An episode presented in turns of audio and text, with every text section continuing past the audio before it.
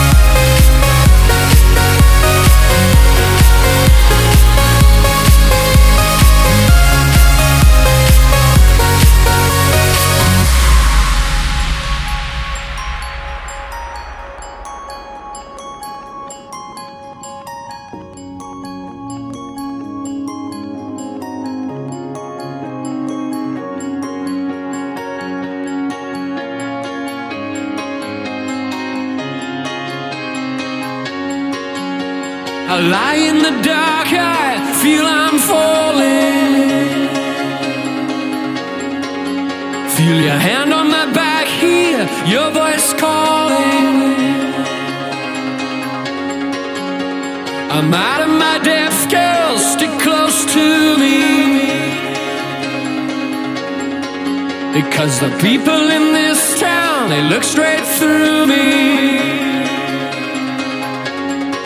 We were silenced by the night, but you